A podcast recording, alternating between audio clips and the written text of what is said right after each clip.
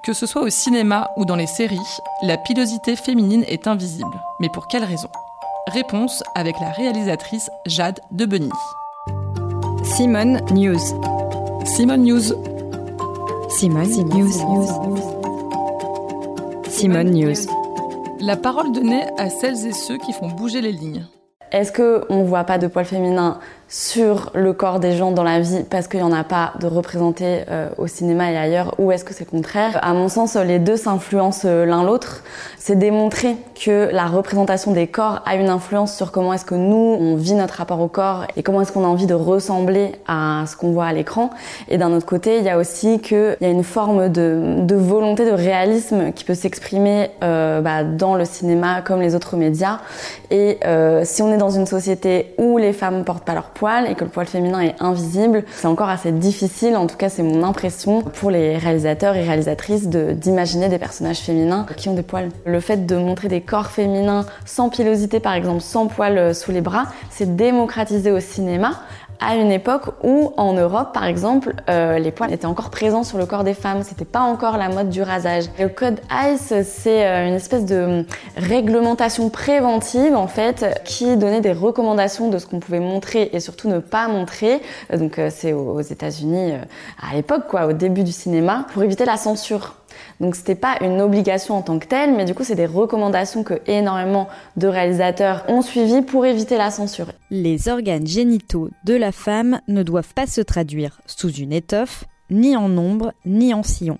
Toute allusion au système pileux, y compris les aisselles, est proscrite. Il y a des gros points d'interrogation euh, qui restent, quoi, globalement. Pourquoi est-ce que ce poil féminin, il est euh, si proscrit, euh, sexualisé ou pas, quoi? La question du pouvoir, en tout cas, c'est une manière d'expliquer, une manière parmi d'autres de s'expliquer pourquoi est-ce que le poil est devenu un attribut masculin qui n'est réservé que aux hommes. Donc, est-ce que c'est parce que, de manière biologique, un corps masculin va avoir plus de poils qu'un corps féminin et que du coup, on a décidé que ce serait un attribut de pouvoir et qu'il faudrait en supprimer toute trace sur un corps féminin, ça fait d'une femme qui garde ses poils une espèce de revendication d'avoir autant de pouvoir euh, qu'un homme euh, qui les garde, quoi. Et c'est peut-être ça qui dérange. En tout cas, c'est une piste de réflexion. En fait, le poil, au niveau de la sexualité, il a quand même une, position assez paradoxale, qui est que par exemple les poils du pubis, les poils du sexe, à la fois ça cache le sexe et à la fois ça l'évoque. C'est quand même celui qui est le plus représenté,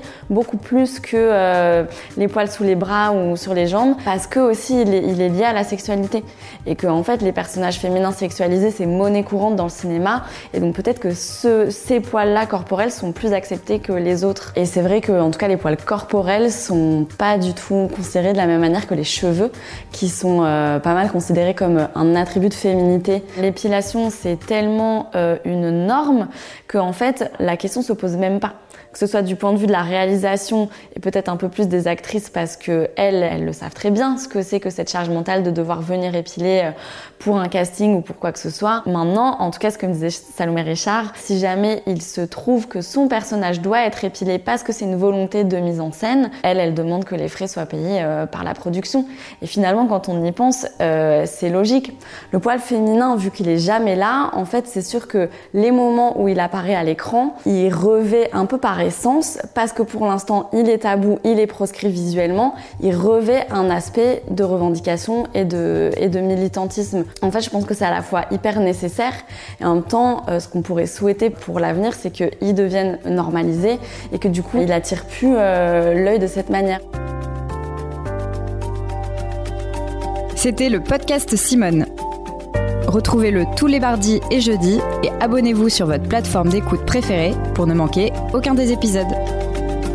À bientôt!